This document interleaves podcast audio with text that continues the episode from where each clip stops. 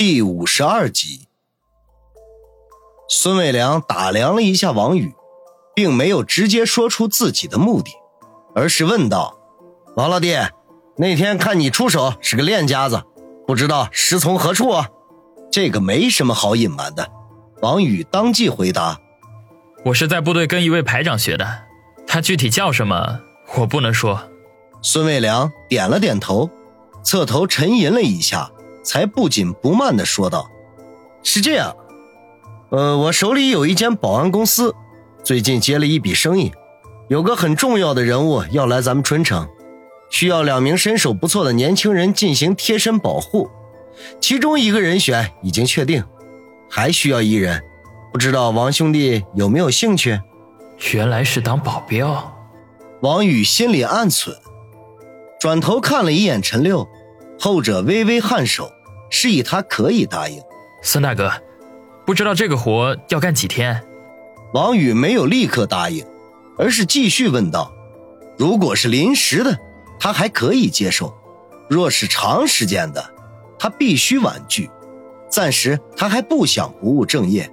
那个人大约会在春城停留三到五天，你们只要负责他这段时间的安全就可以。其实以他的身份。”是不会有人敢打他的主意的。不过对方提出这样的要求，我们照办就是了。”孙伟良说道。“好，我答应了。三五天的时间，还可以在接受的范围。”王宇当即点头答应。以一敌百，他都不惧，保护个把人更是不在话下了。你不想问问报酬有多少吗？王宇的爽快显然大出孙伟良的意料。波澜不惊的脸上露出诧异的神色来。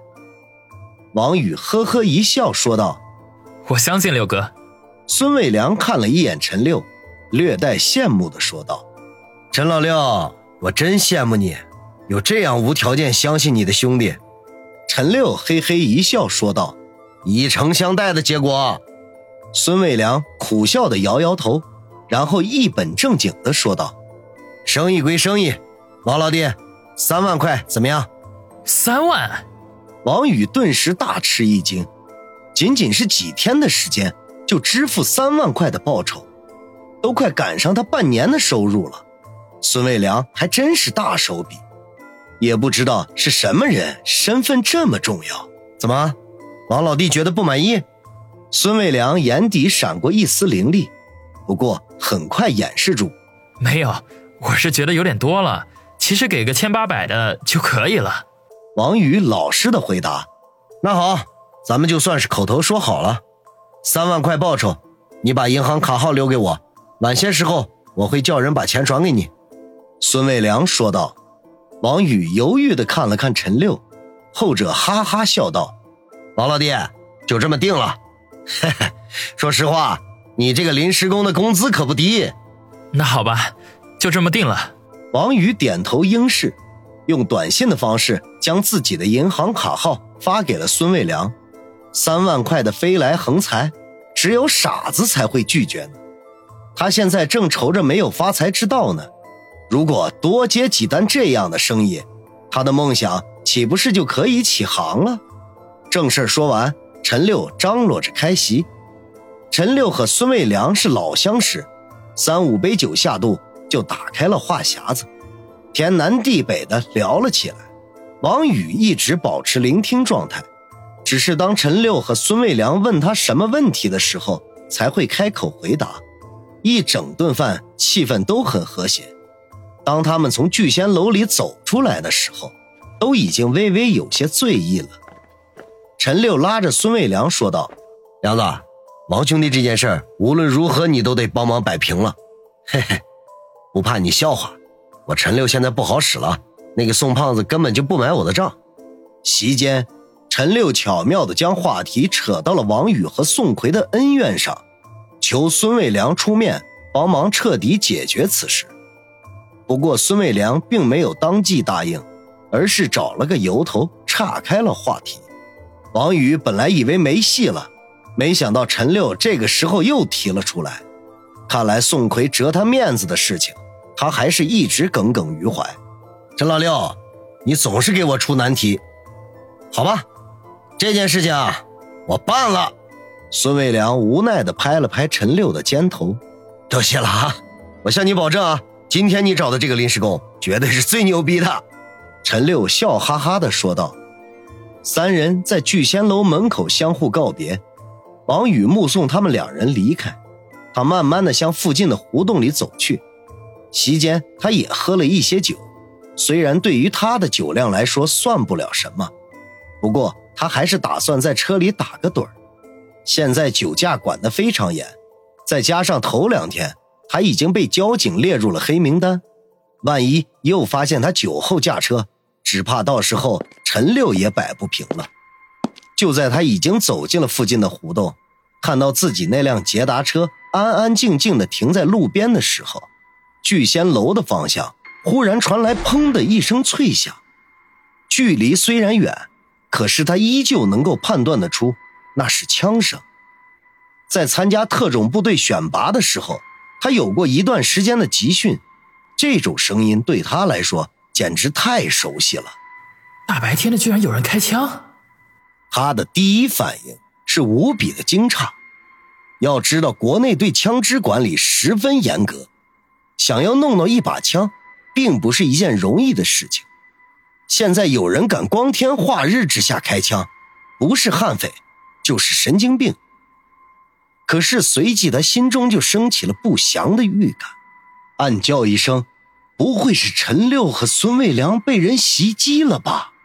他们两个人都是春城道上的人物，没准就被仇家给盯上了。而且刚才吃饭的时候，他并没有见陈六或者孙卫良带什么手下。一念即此，他立刻转身，双足发力。”向着聚仙楼方向奔去。这时候，又是两声短促的枪声，是从聚仙楼门口传来的，当中还夹杂着人们的惊呼声。接着，只见孙卫良踉踉跄跄地向他这个方向跑来，右手捂着腹部，鲜血正不断的流淌出来。孙大哥，王宇大惊，没想到还真被他给猜中了。果然有人袭击孙卫良，跑！孙卫良哑着嗓子喊。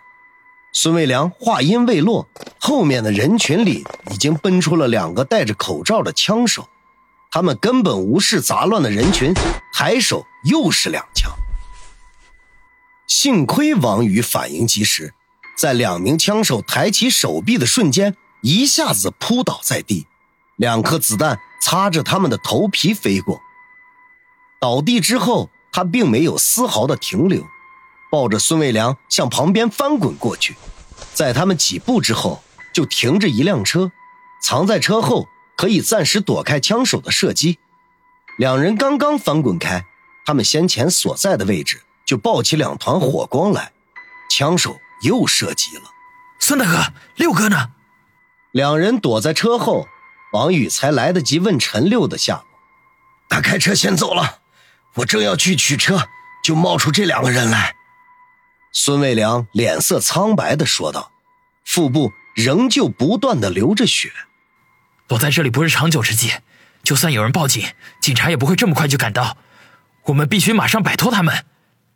已经听到有脚步声正在快速的接近，显然是那两名枪手并没有打算放弃。王宇一面飞快的盘算着对策。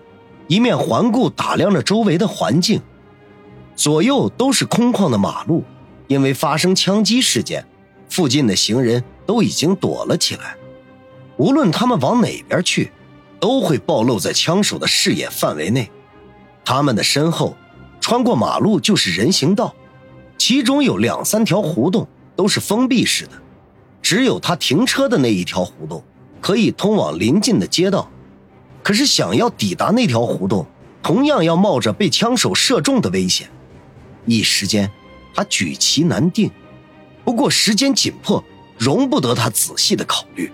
孙大哥，我去吸引他们的注意力，你赶紧去身后的那条胡同，我的车就停在里边。你开车出来，打开副驾驶的车门，我会设法钻进去。这是钥匙。王宇语速飞快的说道，同时把车钥匙交到了孙卫良的手中。